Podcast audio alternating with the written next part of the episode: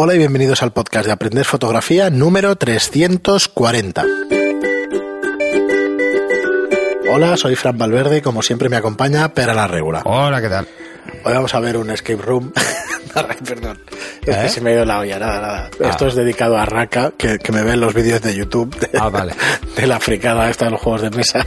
Vale, vale, vale. Vamos a hablar de juegos de mesa hoy. No, no, no, no, eso en otro canal y en otro. Juegos de campo, historia, que son más divertidos. en YouTube y eso que también estamos, pero como podcast, que ya nos han dicho que no es el mismo canal YouTube que podcast. Ya, ya, ya lo sabemos. Lo que pasa es que no nos da tiempo a grabarnos, a editarlo, a subirlo. Entonces, bueno, lo, lo subimos Bueno, directamente en a YouTube. breve estaremos... Estaremos a la par entre los vídeos subidos a YouTube, los podcasts subidos a YouTube y los podcasts subidos en iBox y muy poquito, dentro de muy poquito en Spotify también, menos mal. Ajá. Ya era hora. Eh, entonces, a partir de que nos pongamos al día, sí que nuestra intención es grabarnos y subir a YouTube directamente. O sea que igual tendremos esto un poquito más recogido. Sí, sí, sí. Y Pera seguirá fumando, no creo que Sí, vaya- no, eso no va a cambiar. ¿no? No creo, vamos. Eh, lo que haré será vaciar el cenicero Que, antes. que se vea un poquito más pulido. Un poco más pulidillo, sí. Pero vamos. Y bueno, estará bien porque así nos veréis y eso, y creo que quedará un formato mejor para YouTube. Efectivamente, es mejor para YouTube subir vídeos que no audios. Pero... Pero bueno, a- algo mi- aportará porque la gente. Mucho no miraremos a cámara tampoco. No, no, en principio vamos a hacer exactamente lo mismo porque nuestros principales oyentes estáis aquí en, en iBox, en iTunes, ya sabéis. Y bueno, eh, que sigamos así mucho tiempo. Dicho esto, eh, recordaros que tenemos eh, la mejor manera, a nuestro juicio, de aprender fotografía, que es a través de nuestros cursos online, aprenderfotografía.online barra cursos. Ahí tenéis todos nuestros cursos de fotografía. El 15 de febrero, nuevo curso de cómo mejorar el enfoque en tus fotografías. Eh, tratamos todos los puntos, trata para todos los puntos de 10 lecciones, de la 1 hasta la 10, unos 50 minutos o una hora de curso exhaustivo donde se tratan todas las, pues todo lo que influye al final en el enfoque. Y a partir de este mes tendremos curso el día 1, tendremos curso el día 15 de cada uno de los meses. Así que el próximo, el día 15 de febrero, ya, bueno, de hecho, este se emite el mismo día que ponemos el curso, que abrimos el curso. Y, y el día 1 de marzo, que probablemente sea el de, el de exponer correctamente una fotografía o el de exposición y medición, o de blanco y negro, ya veremos a ver cuál, cuál de ellos llega antes. En principio, la semana que viene grabaremos de exposición y medición, o sea que Sí. dará tiempo para, para editarlo y todo para el día 1. Así que ahí tenéis nuestros próximos cursos que esperemos que vayamos manteniendo el ritmo porque creo que, que es importante. Y hoy tenemos eh, cómo afrontar una nuevo, un nuevo capítulo de cómo afrontar, ¿no? Una sesión de fotos y tal. En este caso, tu primera sesión de estudio. Ya sabemos que hemos tratado un montón de veces la fotografía en estudio, la iluminación y tal, pero vamos a intentar hacer un resumen de en mi vida he entrado en un estudio fotográfico que necesito saber exactamente para no estar mm, completamente pez en una sesión. Bueno, lo, lo realmente importante cuando os planteéis hacer vuestra primera sesión en estudio es eh, tener algo de información. ¿Eh? Cuanta más mejor. Sobre todo, tener muy claro qué tipo de fotos vais a hacer. Eh, lo que no es nada recomendable es dejarlo a... Bueno, ya me pondré. ¿Por qué no? No, entonces lo más fácil que os pase es que no consigáis nada de lo que estabais pensando. Entonces, antes de eso, mm, lo bueno es haber hecho algún curso de, de qué es esto de, un- de utilizar un flash y por qué la ventana es cuadrada o es rectangular o es redonda. Eh, que es un poco chorras, ¿no? Pero, pero es que tenéis que saber cómo se comporta la luz eh, en una ventana, por ejemplo. Lo primero es eso. Lo primero es tener muy claro qué vamos a hacer. Si tenemos claro lo que vamos a hacer, eh, y os podéis hacer un pequeño storyboard ahí con cuatro fotos en un documento, de decir, pues, qué voy a tratar en, es- en el primer set que le haga la modelo, qué voy a tratar en el segundo, qué voy a tratar en el tercero, intentar entender la luz en cada uno de ellos y tener, aunque sea mentalmente, preparado cuál es el esquema de iluminación que voy a tener, que voy a poner. Como primer paso es muy importante si es vuestra primera sesión de estudio, es bueno también compartir eso un poco pues con la modelo y la maquilladora. El, el que vean cuál es el resultado que quieres obtener. O al menos que se entienda, porque entonces vais, mm, va a haber menos presión por tu parte en ese sentido. ¿Vale?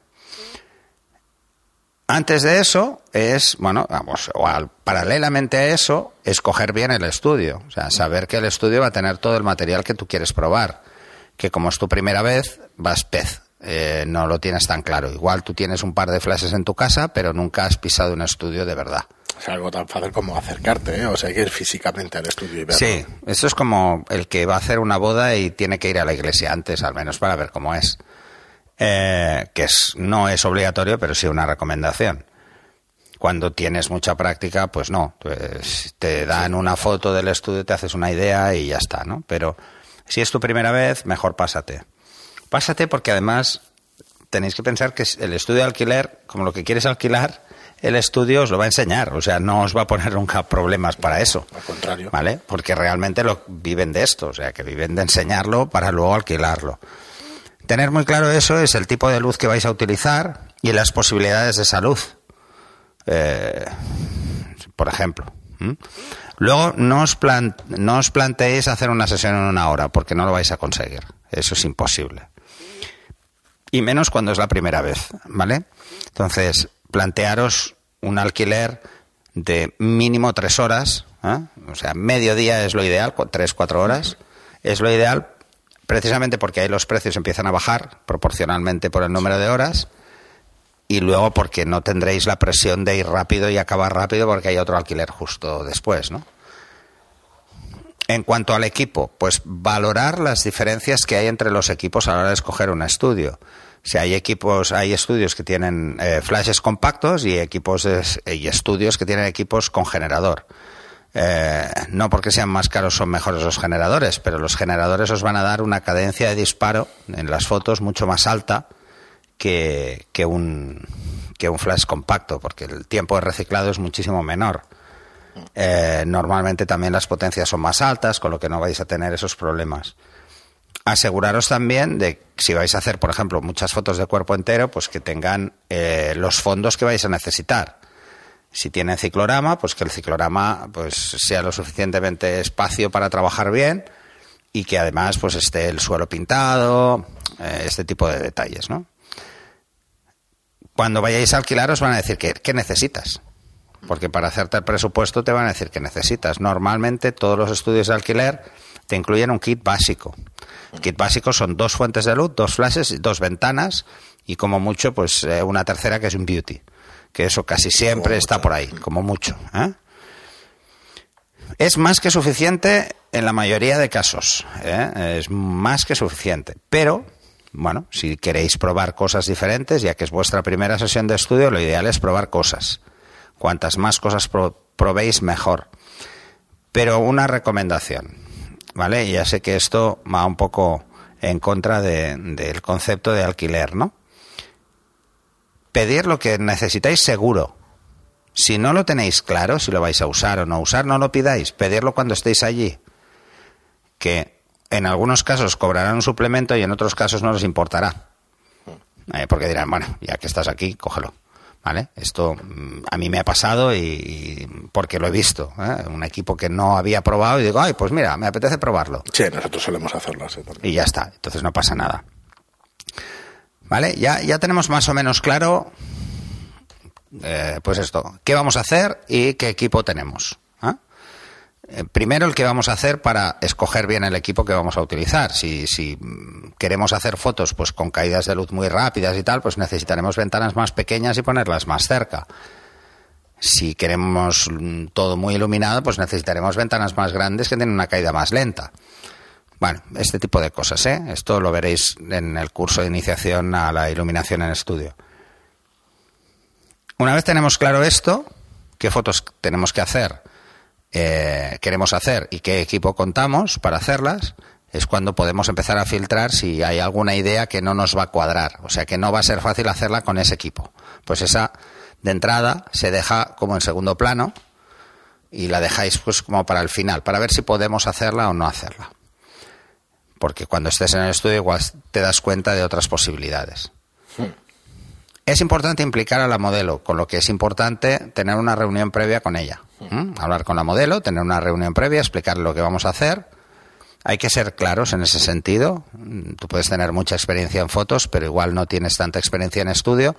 eh, mm, o sea, no, no es no es nada eh, que os tenga que avergonzar. O sea, todo el mundo empieza de alguna forma, así que es mucho más fácil decirlo y quedar más claro que no que la modelo lo interprete que no tenéis ni idea y, os ponga más nervioso a vosotros, ¿no? Antes de, empezar el primer set hay que hacer varias cosas en un estudio. Lo primero es, se tiene que maquillar y vestir la modelo, ¿vale? O el modelo. ¿eh? Entonces, ese es el momento para nosotros preparar la luz y probarla.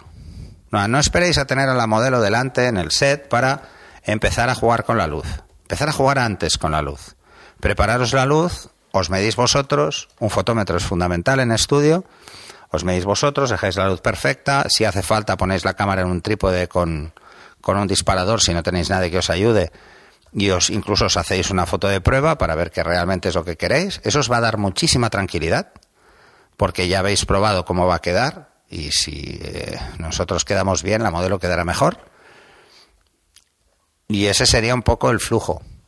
En cada cambio de set volvemos a hacer lo mismo. Mientras la modelo se cambia de ropa, volvemos a jugar con la luz, volvemos a tal.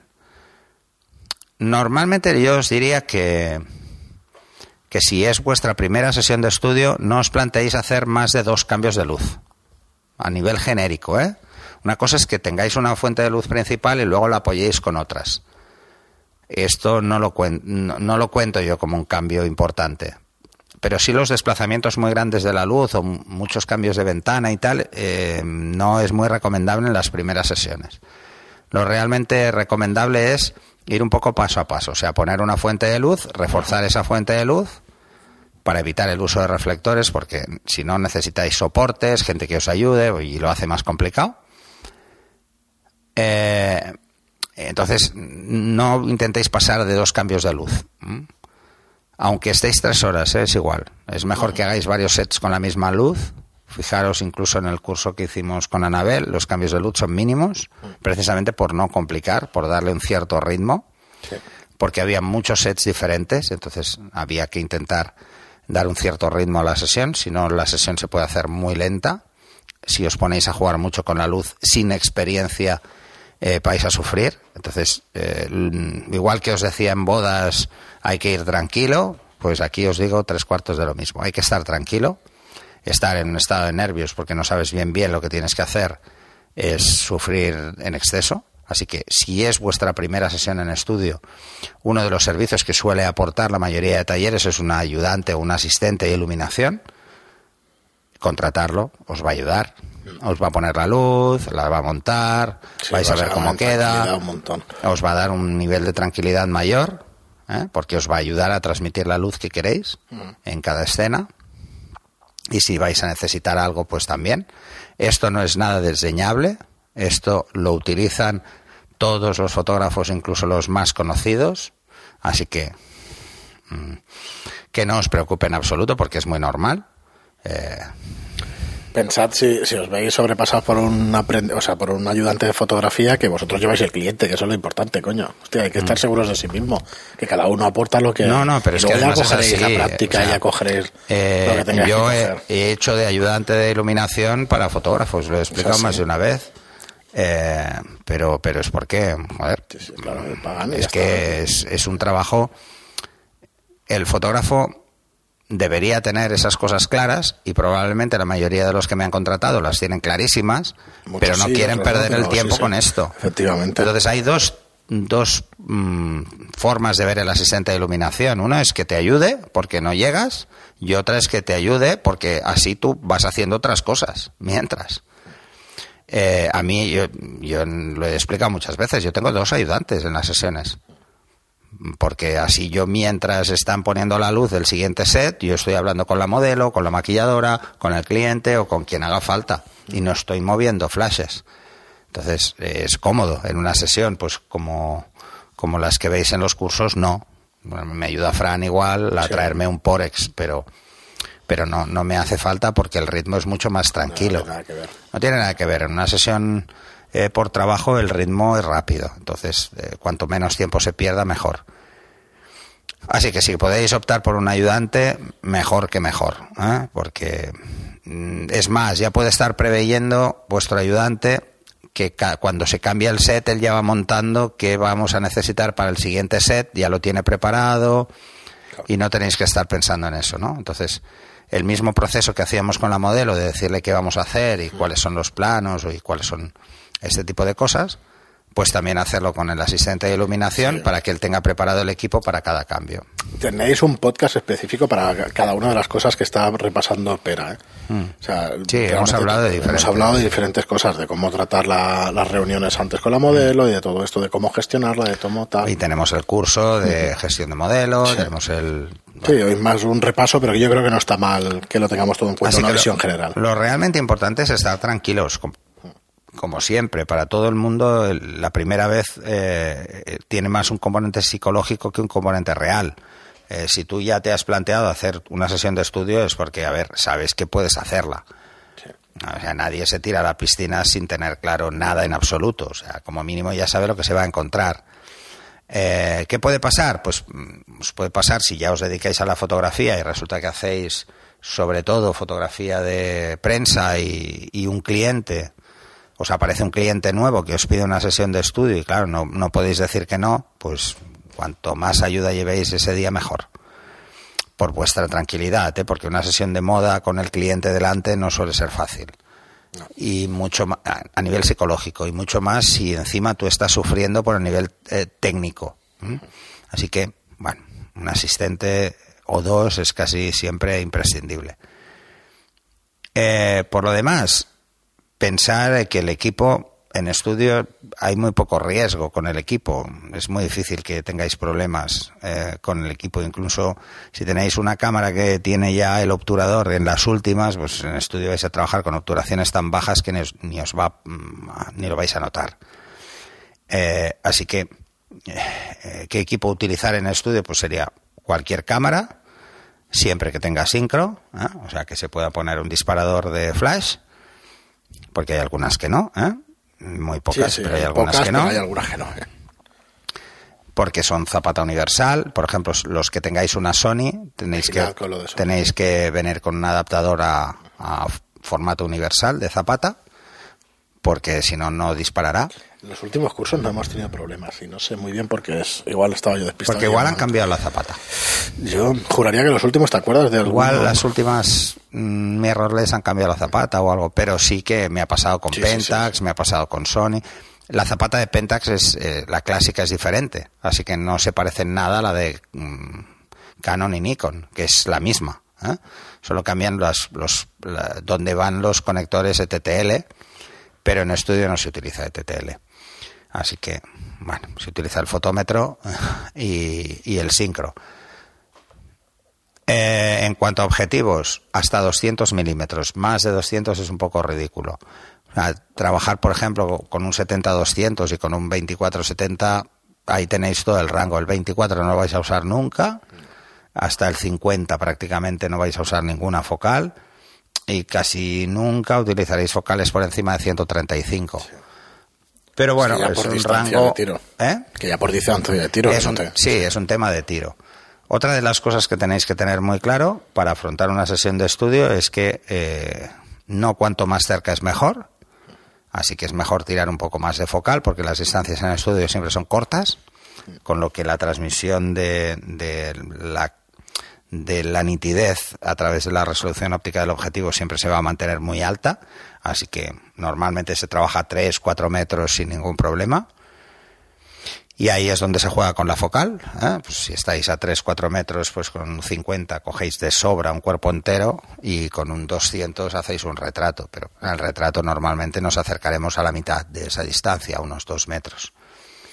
Eh, y entonces ahí estáis en distancia de 85, 135 milímetros.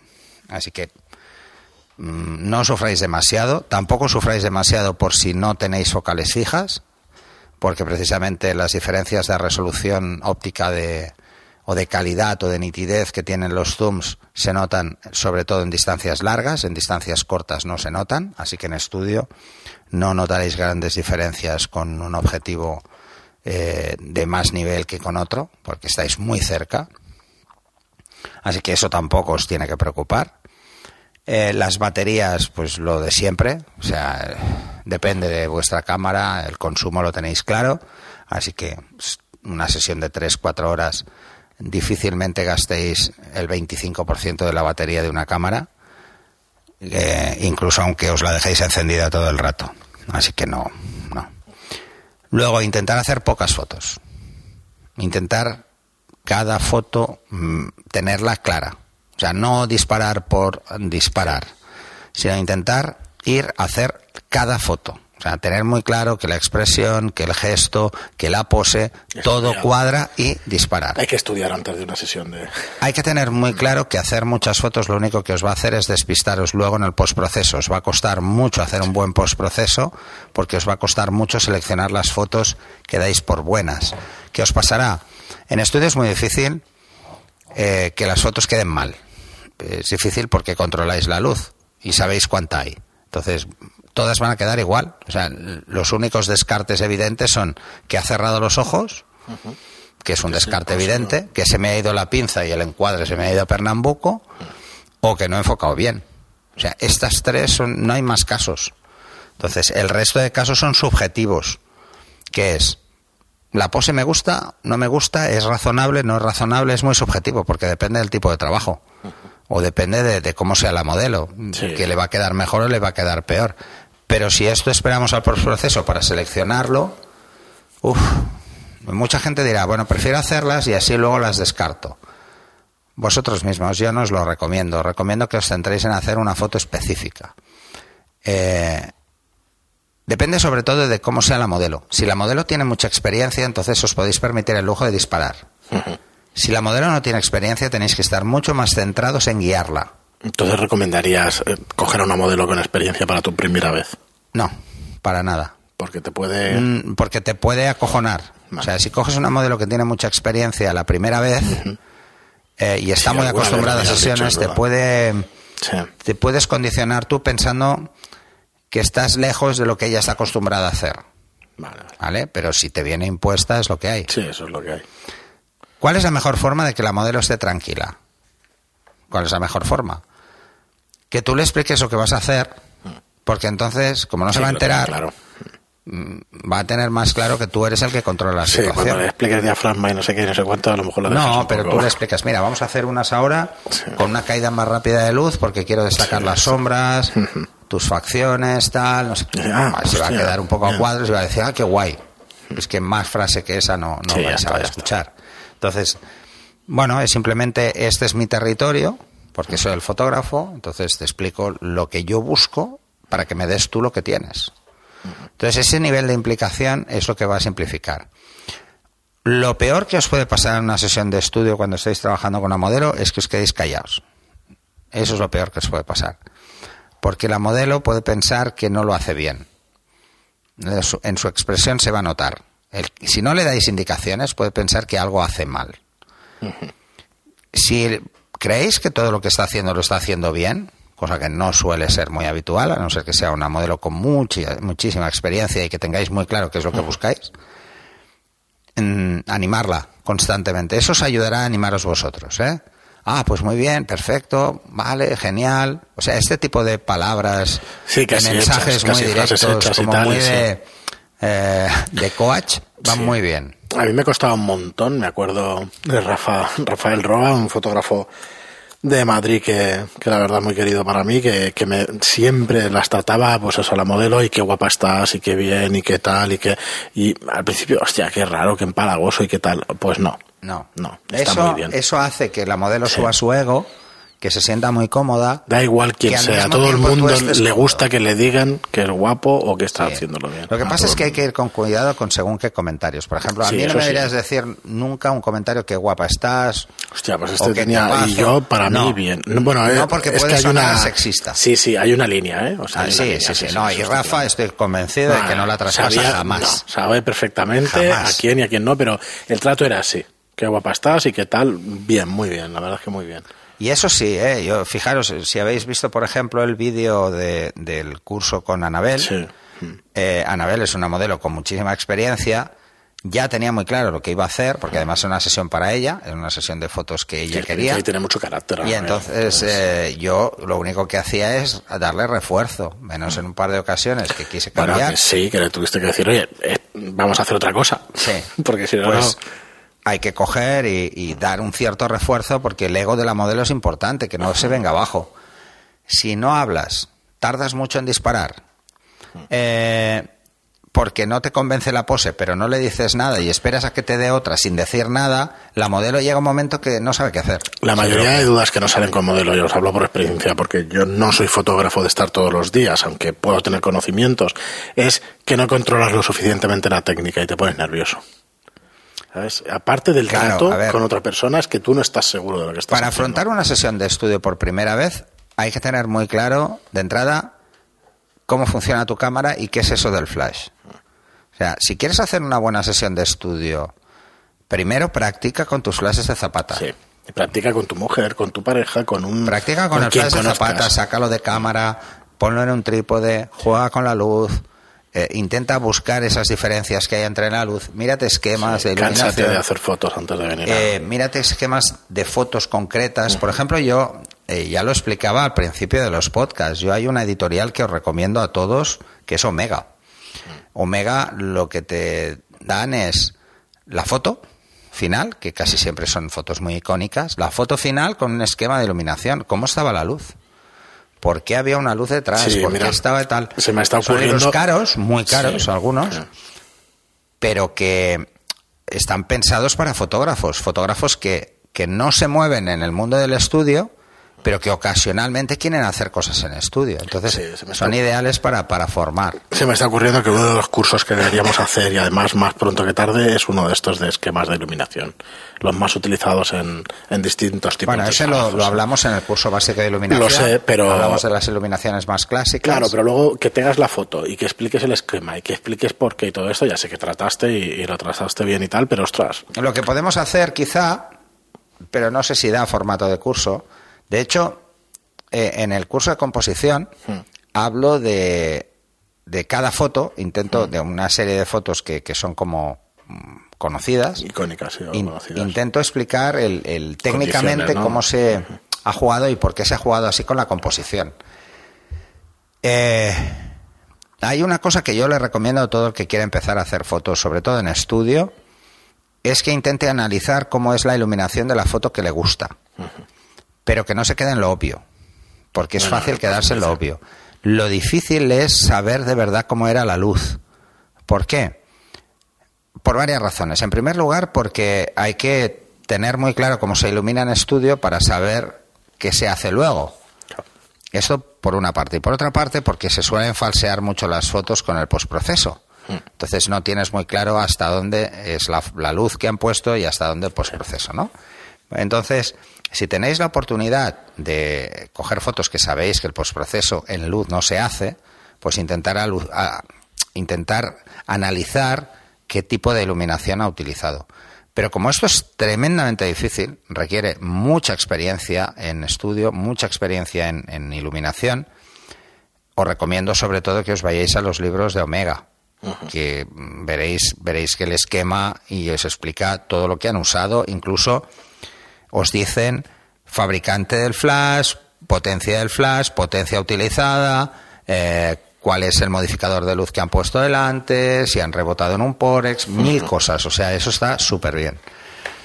Eh, y luego, si es vuestra primera sesión de estudio y queréis practicar, básicamente practicar, intentar orientar la, la- la sesión a dos partes. Eso que decía de jugar con dos esquemas. Es moda catálogo, que es una luz grande, plana y que la modelo se exprese. O sea, todo el fondo iluminado, la modelo iluminada y que se exprese. Y solo jugáis con el contraste moviéndoos vosotros, a derecha o izquierda. ¿no? Si os ponéis en el centro, eh, es todo blanco. Y si os ponéis a un lado, empezáis a ver las sombras ligeras, muy ligeras, porque la fuente es muy grande, la luz es muy blanda. Y luego jugáis con un esquema solo de retrato. O sea, un esquema de luces más próximas, más pequeñas, caídas más rápidas, porque son los, los dos extremos de la fotografía en estudio. Es la foto de retrato cercana con sombras profundas, eh, aunque sea un ciclorama queda gris o queda negro, y que juguéis con esto y que juguéis con una luz fácil. Una luz de catálogo es una luz fácil. Y no os compliquéis si voy a iluminar por detrás el fondo. No, no, no, no, no. Una luz sencilla para que os dé soltura a vosotros a la hora de encuadrar y a la hora de, buscar las expresiones. Lo más difícil en una sesión de estudio es precisamente eso. El modelo no tiene contexto para jugar. Si no tiene experiencia en moverse en una habitación que es rodeada de unas paredes blancas que pueden condicionar mucho, si no tiene esa costumbre, no tiene nada eh, que coger para jugar. En una sesión de exteriores, pues se puede apoyar en un árbol, puede sentarse en un banco, eh, puede dar un salto en unas escaleras. Hmm. Aquí no hay nada. Y como no hay nada de atrezo, a priori, la modelo tiene que tener una capacidad interpretativa mayor, al menos a nivel expresivo. Si nos complicamos mucho con la luz y no le dejamos espacio, esto no va a salir de entrada. Y entonces os va a condicionar mucho más a vosotros a la hora de guiarla. Por eso os decía, mm, los retratos además siempre es mejor dejarlos para el final. Y os explico por qué, aunque parezca una chorrada. Lo explico en el curso, pero, pero os lo lanzo. Eh, al modelo, la, la, modelo está tensa siempre al principio, aunque tenga mucha experiencia, tiene que soltarse, tiene que sentirse cómoda. Si queréis muchas expresiones, cuando ya se le haya pasado toda esa tensión, es más fácil que las saquéis, o sea, es mucho más fácil al final. Y al final obtendréis expresiones mucho más tranquilas, relajadas, más fáciles de gestionar, incluso más fácil que vosotros juguéis con ellas. Y si buscáis, por ejemplo, retratos donde se plasme la seducción, si no hay, habéis generado esa empatía en que la modelo está cómoda, le va a costar sacarlas. Una serie de expresiones le van a costar. Así que centraros sobre todo a nivel técnico en no hacer encuadres de, con mucho aire, sino que intentar controlar el aire que tiene vuestro encuadre, o sea, por encima y por debajo, por encima de la cabeza y por debajo de los pies, que sea lo más justo posible. Eh, intentar también buscar el foco, o sea, enfocar en la cara mm, todas las fotografías de plano general e ir a enfocar de plano medio para arriba, o sea, plano medio, busto y primer plano, el ojo, el ojo más cercano a cámara, o sea, el foco en el ojo es vital. Y poco más, poco más. Muy bien, Pera, pues nada, hasta aquí el programa de hoy. Eh, a ver qué os parece, a ver qué nos aconsejáis o qué nos... Vamos, que no os compliquéis la vida la primera vez, que, os planteéis, si tenéis que hacer una sesión porque un cliente os lo ha pedido, pues os cojáis a una modelo de intercambio un día, o una amiga, o, o, la pareja, o quien sea, y os vais al estudio, hacéis cuatro pruebas, os sentís cómodos con el entorno, y en esa sesión que os digo que es para sentirse cómodo a hacer esos dos esquemas muy básicos y jugar. Y luego cuando hagáis retrato, jugar con un esquema clásico, con un Paramount, un mariposa, que es fantástico para retrato y que dependiendo del ángulo en el que os pongáis vais a tener resultados totalmente diferentes, pero que van a dar mucho carácter a la, a la escena. Los que hicimos con, eh, con Miquel el otro día son todo Paramount, así que, y por eso tiene esa cara tan, que identificamos rápido con un actor. Claro, porque la identificamos muy rápidamente con un actor. Y por eso nos da la sensación que se parece más a un actor. Muy bien, Pera, pues hasta aquí el programa de hoy. Muchísimas gracias a todos por estar ahí. Eh, por favor, mandadnos eh, temas de cómo afrontar eh, disciplinas fotográficas distintas que si podemos lo trataremos aquí en un monográfico. Todavía nos quedan unos cuantos por tratar, o sea que no os preocupéis que tenemos tema para rato. Este, este ha sido dentro de lo que es estudio el más básico de, la primera vez que piso un estudio. Sí, a ver, son temas que hemos tocado muchísimo, pero así resumidos para con este con este formato no, yo que se agradece. Ya nos lo diréis, pero la verdad es que lo estáis agradeciendo bastante. Muchas gracias por estar ahí, como os digo siempre. Muchas gracias por vuestras reseñas de 5 estrellas en iTunes y por vuestros me gusta y comentarios en iBox. Gracias y hasta el próximo programa. Hasta el siguiente.